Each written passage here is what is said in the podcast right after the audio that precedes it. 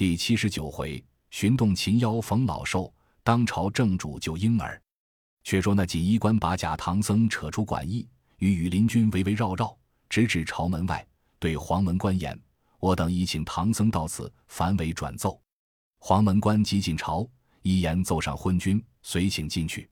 众官都在阶下跪拜，唯假唐僧挺立阶心，口中高叫：“比丘王，请我贫僧何说？”君王笑道。朕得一疾，缠绵日久不愈。兴国丈赐得一方药饵，俱已完备，只少一味引子。特请长老求些药引。若得病愈，与长老修建祠堂，四时奉祭，用为传国之香火。假唐僧道：“我乃出家人，只身至此，不知陛下问国丈要甚东西作引？”昏君道：“特求长老的心肝。”假唐僧道。不瞒陛下说，心便有几根，不知要的什么色样。那国丈在旁指定道：“那和尚要你的黑心。”假唐僧道：“既如此，快取刀来，剖开腹胸。若有黑心，仅当奉命。”那昏君欢喜相谢，急着当驾官取一把牛耳短刀，递与假僧。假僧接刀在手，解开衣服，填起胸膛，将左手抹腹，右手持刀。呼啦的响一声，把腹皮剖开，那里头就鼓嘟嘟的滚出一堆心来。唬得文官失色，武将身麻。国丈在殿上见了，道：“这是个多心的和尚。”假僧将那些心血淋淋的，一个个剪开与众观看，却都是些红心、白心、黄心、千贪心、利民心、嫉妒心、计较心、好胜心、望高心、恶慢心、杀害心、狠毒心、恐怖心。谨慎心、邪妄心、无名隐暗之心、种种不善之心，更无一个黑心。那昏君唬得呆呆怔怔，口不能言，战兢兢的叫：“收了去，收了去！”那假唐僧忍耐不住，收了法心，现出本相，对昏君道：“陛下全无眼力，我和尚家都是一片好心，唯你这国丈是个黑心，好做药引。你不信？”等我替你取他的出来看看。那国丈听见，急睁睛仔细观看，见那和尚变了面皮，不是那般模样。咦，认得当年孙大圣五百年前就有名，却抽身腾云就起，被行者翻筋斗，跳在空中喝道：“那里走，吃无一棒！”那国丈即使盘龙拐杖来迎，他两个在半空中这场好杀，如意棒。盘龙拐，虚空一片云霭霭。原来国丈是妖精，故将怪女称娇色。国主贪欢病染身，要挟要把儿童宰。相逢大圣显神通，捉怪救人将难解。铁棒当头着师兄，拐棍迎来堪喝彩。杀得那满天雾气暗城池，城里人家都失色。文武多官魂魄飞，嫔妃秀女容颜改。虎的那笔秋昏主乱深藏，战战兢兢没不白，棒起犹如虎出山，拐抡却似龙离海。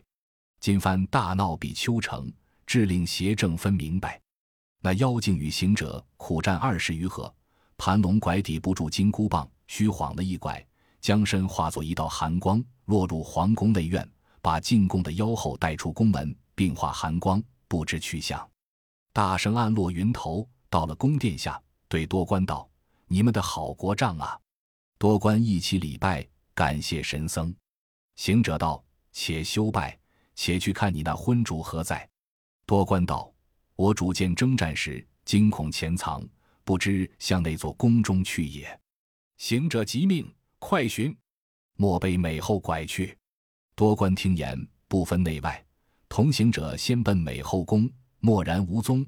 连美后也通不见了，正宫、东西宫六院盖众后妃都来拜谢大圣。大圣道：“且请起，不到谢处里，且去寻你主公。”少时见四五个太监搀着那昏君自锦身殿后面而来，众臣俯伏在地，齐声起奏道：“主公，主公！”感得神僧到此，便明真假。那国丈乃是个妖邪，连美后亦不见矣。国王闻言，即请行者出皇宫，到宝殿拜谢了，道：“长老，你早间来的模样那般俊伟，这是如何就改了形容？”行者笑道：“不瞒陛下说，早间来者是我师傅，乃唐朝玉帝三藏，我是他徒弟孙悟空，还有两个师弟朱悟能、沙悟净，建在金庭馆驿。因知你信了妖言，要取我师傅心肝做药引，使老孙变作师傅模样，特来此降妖也。”那国王闻说，即传旨着阁下太宰，快去驿中请师众来朝。那三藏听见行者现了相，在空中降妖，吓得魂飞魄散。幸有八戒、沙僧护持，他又脸上带着一片子骚泥，正闷闷不快。只听得有人叫道：“法师，我等乃比丘国王差来的阁下太宰，特请入朝谢恩也。”八戒笑道：“师傅莫怕，莫怕，这不是又请你取心，想是师兄得胜，请你酬谢礼。”三藏道：“虽是得胜来请，但我这个骚脸怎么见人？”八戒道：“没奈何，我们且去见了师兄，自有解释。”真个那长老无忌只得扶着八戒，沙僧挑着担，牵着马，同去一亭之上。那太宰见了，害怕道：“爷爷呀，这都相似妖头怪脑之类。”沙僧道：“朝事休怪丑陋，我等乃是生成的遗体。”若我师兄来见我师父，就俊了。他三人与众来朝，不等宣召，直指殿下。行者看见，即转身下殿，迎着面，把师傅的泥脸子抓下，吹口仙气，叫正。那唐僧及时复了原身，精神愈觉爽利。国王下殿亲迎，口称法师老佛。师徒们将马拴住，都上殿来相见。行者道。陛下可知那怪来自何方？等老孙去与你一并擒来，剪除后患。三宫六院诸嫔群妃都在那翡翠屏后，听见行者说剪除后患，也不必内外男女之嫌，一起出来拜告道：“万望神僧老佛大施法力，剪草除根，把他剪除尽绝，成为莫大之恩，自当重报。”行者忙忙搭理，只教国王说他住居。国王含羞告道。三年前他到时，朕曾问他，他说离城不远，只在向南去七十里路，有一座柳林坡清华庄上。国丈年老无儿，只后妻生一女，年方十六，不曾配人，愿进与朕。朕因那女貌娉婷，遂纳了，宠幸在宫。不期得吉，太医屡药无功。他说他有仙方，只用小儿心煎汤为饮。是朕不才。轻信其言，遂选民间小儿，则定今日午时开刀取心。不料神僧下降，恰恰又遇龙儿都不见了。他就说神僧时时修真，元阳未泄，得其心比小儿心更加万倍。一时误犯，不知神僧识透妖魔，敢望广施大法，减其后患。朕以倾国之资酬谢。行者笑道：“实不相瞒，笼中小儿。”是我是慈悲，这我藏了。你且休提什么资财相谢，待我捉了妖怪，是我的功行。叫八戒跟我去来。八戒道：“锦衣兄命，但只是腹中空虚，不好着力。”国王即传旨教光禄寺快办斋供。不一时，斋到。八戒进饱一餐，抖擞精神，随行者驾云而起。唬得那国王。妃后与文武多官一个个朝空礼拜，都道是真仙真佛降临凡也。那大圣携着八戒，竟到南方七十里之地，住下风云，找寻妖处。但只见一股清溪，两边夹岸，岸上有千千万万的杨柳，更不知清华庄在于何处。正是那万顷野田关不尽，千滴烟柳隐无踪。孙大圣寻觅不着，即捻诀。念一声“俺自真言”，居出一个当方土地，战兢兢近前跪下，叫道：“大圣，柳林坡土地叩头。”行者道：“你休怕，我不打你。我问你，柳林坡有个清华庄，在于何方？”土地道：“此间有个清华洞，不曾有个清华庄。”小神知道了。大圣想是自比丘国来的。行者道：“正是，正是。”比丘国王被一个妖精哄了，是老孙到那乡识的是妖怪，当时战退那怪，化一道寒光，不知去向。即问比丘王，他说三年前进美女时，曾问其由，怪言居住城南七十里柳林坡清华庄。世寻到此，只见林坡，不见清华庄，是以问你。土地叩头道：“望大圣恕罪，比丘王亦我地之主也。小神理当见察，奈何妖精神威法大？如我泄露他事，就来欺凌，故此未获。大圣今来。”只去那南岸九叉头一棵杨树根下，左转三转，右转三转，用两手齐扑树上，连叫三声开门，即现清华洞府。大圣闻言，即令土地回去，与八戒跳过溪来，寻那棵杨树，果然有九条叉枝，总在一棵根上。行者吩咐八戒：“你且远远的站定，待我叫开门，寻着那怪，赶将出来，你却接应。”八戒闻命。即离树有半里远近立下，这大圣依土地之言，进树根，左转三转，右转三转，双手齐扑其树，叫开门，开门。霎时间一声响亮，呼啦啦的门开两扇，更不见树的踪迹。那里边光明霞彩，已无人烟。行者趁神威，撞将进去，但见那里好个去处，烟霞晃亮，日月透明。白云常出动，翠藓乱漫庭。一径奇花争艳丽，遍街瑶草斗芳容。温暖气，景长春，浑如郎苑，不亚蓬瀛。花灯攀长蔓，平桥挂乱藤。风闲红蕊来岩窟，蝶戏幽兰过石屏。行者急拽步行进前边细看，见石屏上有四个大字“清华仙府”，他忍不住跳过石屏看处。只见那老怪怀中搂着个美女，喘吁吁的，正讲比丘国事，齐声叫道：“好机会来！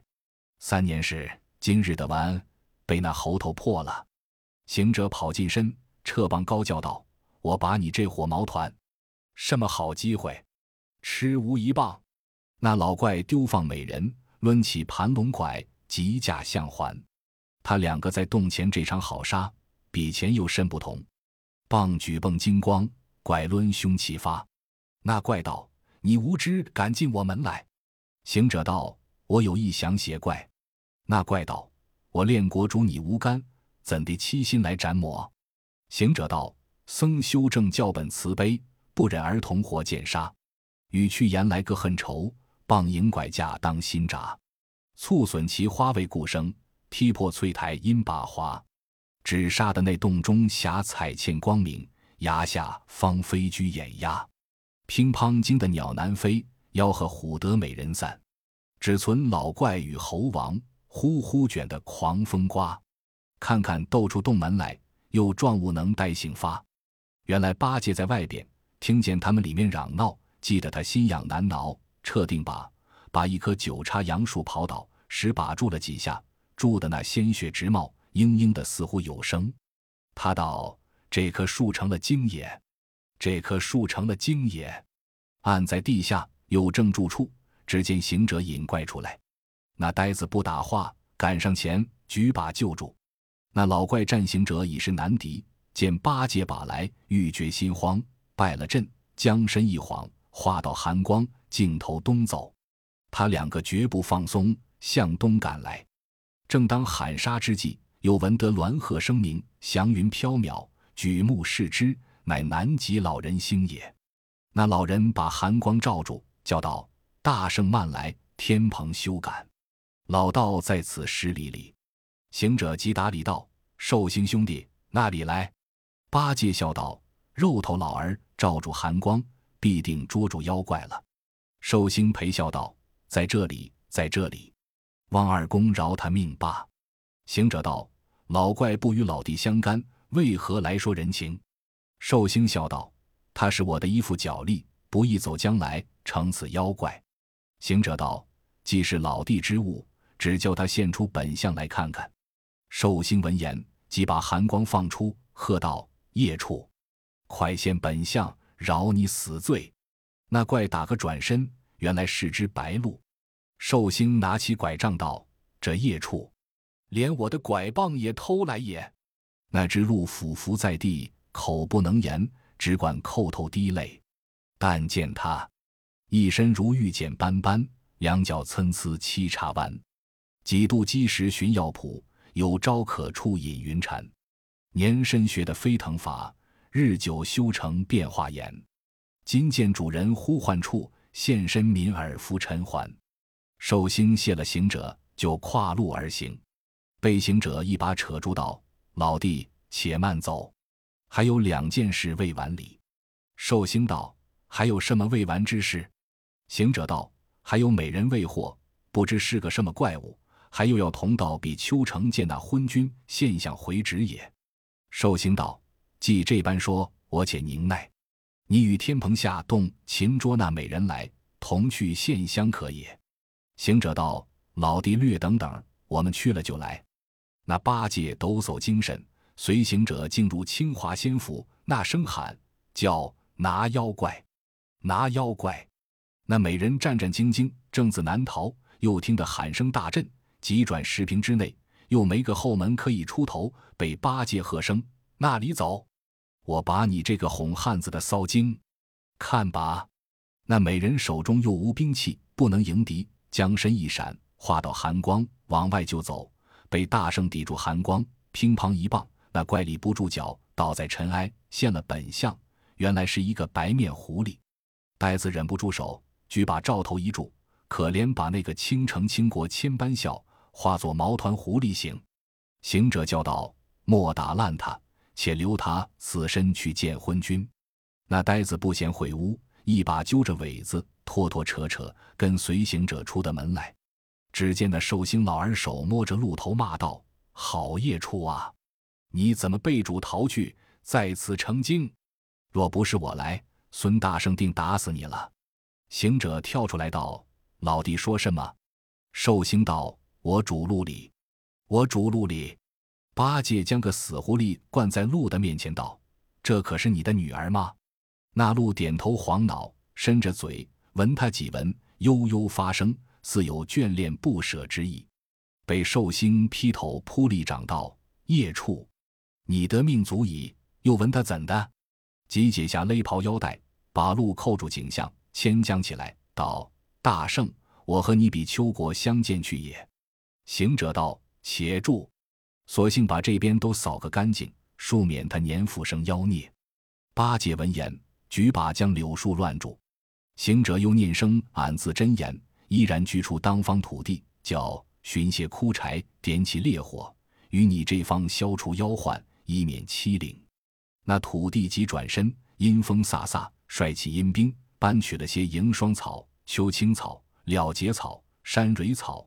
蒌蒿柴、龙骨柴、芦荻柴，都是隔年干透的枯焦之物，见火如同油腻一般。行者叫八戒不必著述，但得此物填色洞里，放起火来烧它个干净。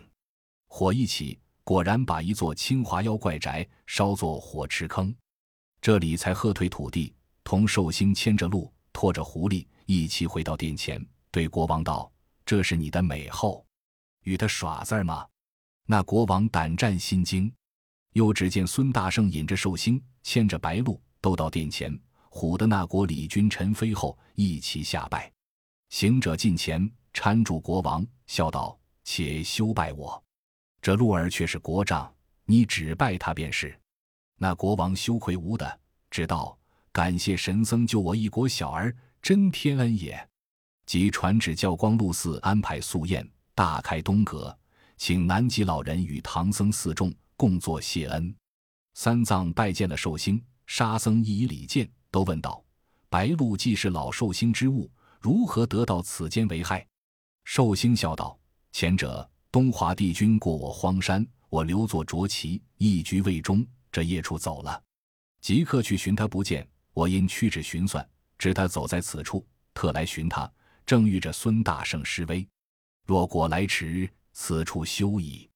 须不了，只见报道宴已完备，好素宴，五彩迎门，异香满座，桌挂绣尾生锦宴，地铺红毯晃霞光。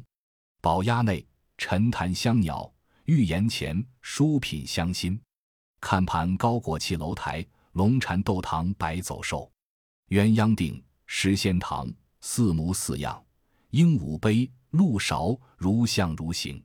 席前果品斑斑盛，岸上摘瑶件件精。葵园简历，鲜栗紫桃，枣柿饼为甘甜，松子葡萄香腻酒。几般蜜食，数品蒸酥，油炸糖椒，花团锦气。金盘高垒大馍馍，银碗满盛香倒饭。辣炒炒汤水粉条长，香喷喷香连天换美。说不尽蘑菇、木耳、嫩笋。黄精十香素菜，百味珍馐，往来辍摸不曾停，进退诸般皆盛设。当时续了座次，寿星首席，长老次席，国王前席，行者八戒、沙僧侧席，旁又有两三个太师相陪左右。即命叫方思动乐，国王擎着紫霞杯，一一奉酒，唯唐僧不饮。八戒向行者道：“师兄。”果子让你，汤饭等须请让我受用受用。那呆子不分好歹，一齐乱上，但来的吃个精空。一席筵宴已毕，寿星告辞。那国王又近前跪拜寿星，求祛病延年之法。寿星笑道：“我因寻路未带丹药，欲传你休养之方，你又筋衰神败，不能还丹。我这衣袖中只有三个枣，是与东华帝君献茶的。”我未曾吃，今送你罢。国王吞之，见觉身轻病退，后的长生者皆源于此。八戒看见，就叫道：“老寿有活枣，送我几个吃吃。”寿星道：“未曾带得，待改日我送你几斤。”遂出了东阁，到了谢意，将白鹿一声喝起，飞跨背上，踏云而去。这朝中君王妃后，城中梨树居民。个个焚香礼拜不提，三藏教徒弟收拾慈王，那国王又苦留求教。行者道：“陛下，从此色欲少贪，因功多积，凡百事降长补短，自足以祛病延年，就是教也。”遂拿出两盘散金碎银，奉为路费。唐僧坚持分文不受，国王无已，命摆銮驾，请唐僧端坐凤辇龙车。王与嫔后俱推轮转孤，方送出朝。六街三市，百姓群离，一街斩天净水，炉匠真香，又送出城。忽听得半空中一声风响，路两边落下一千一百一十一个鹅笼，内有小儿啼哭。